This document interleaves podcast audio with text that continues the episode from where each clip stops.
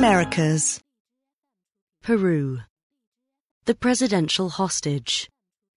The way Peru's president pardoned Alberto Fujimori has weakened him.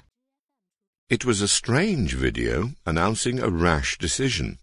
In a taped message, President Pedro Pablo Kuczynski, in a dimly lit room and with the harrowed look of a kidnap victim, told Peruvians that the pardon he had issued to Alberto Fujimori, a jailed former president, was perhaps the most difficult decision of my life. He had taken it because Mr. Fujimori should not be allowed to die in prison. Justice is not revenge. He called on Peruvians to move on from negative emotions inherited from the past.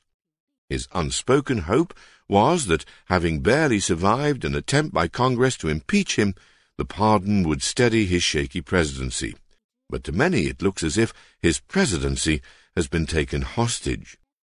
The pardon on December 24th was the culmination of a turbulent fortnight that began when a congressional committee received documents from Odebrecht, a Brazilian construction company at the heart of a vast corruption scandal across Latin America, showing that it had awarded consultancy contracts to companies linked to Mr. Kuczynski. This contradicted the President's written testimony in October that he had no links, either direct or indirect, to Odebrecht, which received many padded public contracts in Peru and has admitted paying $29 million in bribes in the country. Westfield Capital, a boutique investment bank wholly owned by Mr. Kuczynski, received $782,000 from Odebrecht for providing consultancy starting in 2004 when he was economy minister. Another firm, First Capital, owned by Gerardo Sepulveda, a manager at Westfield, received $4 million from Odebrecht between 2010 and 2013. The contracts were legal and above board, Odebrecht stated, in successive, stumbling explanations, Mr. Kuczynski insisted that Mr. Sepulveda was in sole charge of Westfield when he was in government, though he admitted he received some money in dividends from the Odebrecht contract. His only link to First Capital was a fee it paid him for a consultancy job when he was not in government. This was enough for Mr. Kuczynski's foes to pounce. Chief among them is Keiko Fujimori, Alberto's daughter, who lost the election in 2016 by just 41,000 votes and has seemingly never got over it. Her Popular Force party has 71 of the 130 seats in Congress, whereas the President's party won only 18.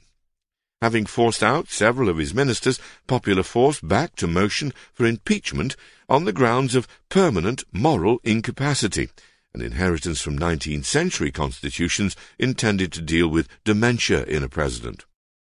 Many neutral observers saw impeachment, without thorough investigation, as disproportionate.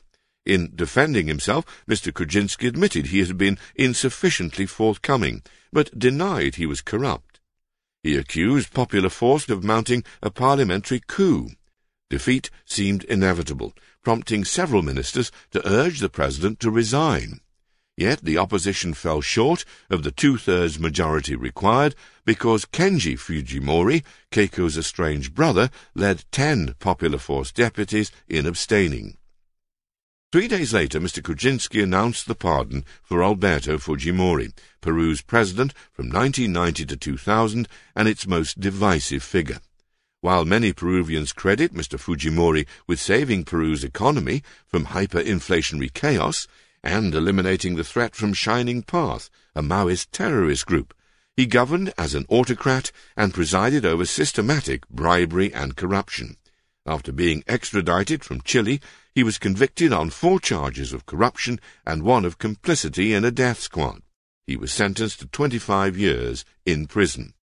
Peru's past two presidential elections have been contests between Keiko Fujimori and anti-Fujimorismo, the country's strongest political current. On December 24th, Mr. Kuczynski summoned his ministers and congressmen to inform, not consult them, on the pardon, according to one who was there. Few believe official claims that it was because of fears for Mr. Fujimori's health, and not a political deal struck with Kenji Mr. Kuczynski's pardon extends to a pending case of complicity in murder. He had trailed the possibility of the pardon for months, but in a non-committal way. A poll by Ipsos found that 56% favoured the pardon, but 40% did not, and many of them voted for Mr. Kuczynski. Three ministers and three of his congressmen resigned in protest, as did a number of mid-level officials. Tens of thousands of Peruvians demonstrated on December 28th, and more protests are planned. While Mr. Fujimori admitted that he had let down some compatriots after his pardon and asked for their forgiveness, that was less than the full-blown apology for his crimes many would like. Starting with a reshuffle of his cabinet, the president hopes to relaunch his government and seek a national consensus. Ipsos found a slight bump in his approval rating since mid-December from 19% to 25%, but his situation now looks perilous for three reasons. Having forfeited much of his original support, he has thrown himself on the uncertain mercies of the Fujimoristas. Popular force is an extension of the Fujimori family saga. Seemingly fearful of being overshadowed by her father, Keiko did nothing to speed his release. That task fell to Kenji, who Ipsos finds is now slightly more popular than his sister. Whether the Fujimoris unite or continue to fight among themselves is an open question. Alberto Fujimori expressed gratitude to Mr. Kuczynski, but even the slightest attempt on his part to return to political life would hurt the government. Keiko faces two judicial investigations into Popular Force's finances, which, unless halted, could see her jailed.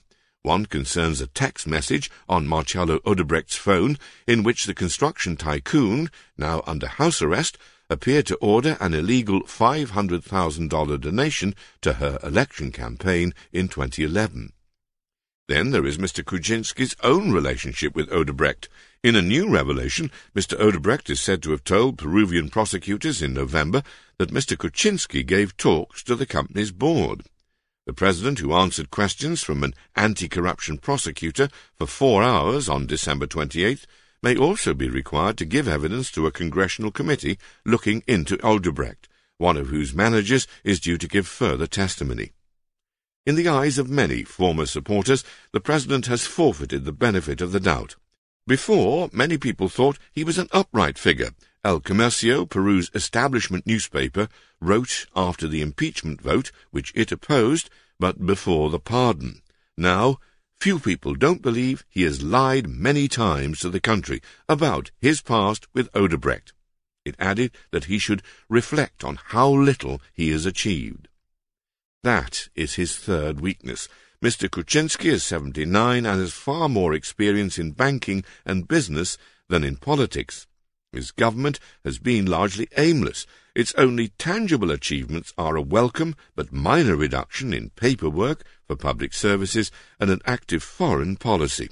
It has largely failed to get big public projects going, as it promised. It commissioned a report on creating a universal health, pensions and social protection system, only to shelve it. I made many criticisms of Kuczynski, but I never thought he would have no idea of what to do when he got to the presidency, says Alfredo Barnechea, a defeated rival in the election in 2016. There are few disagreements between Mr. Kuczynski and Keiko Fujimori on macroeconomic policy, but Peru needs much more than a stable economy. Some of those who voted for the president did so because they thought he believed in the need for independent institutions and more professional public agencies. These are things that Alberto Fujimori destroyed. The president is right that Peru needs to move on from its disagreements about Mr. Fujimori. But Mr. Kuczynski's chance of doing anything useful by the end of his term in 2021 now looks vanishingly small.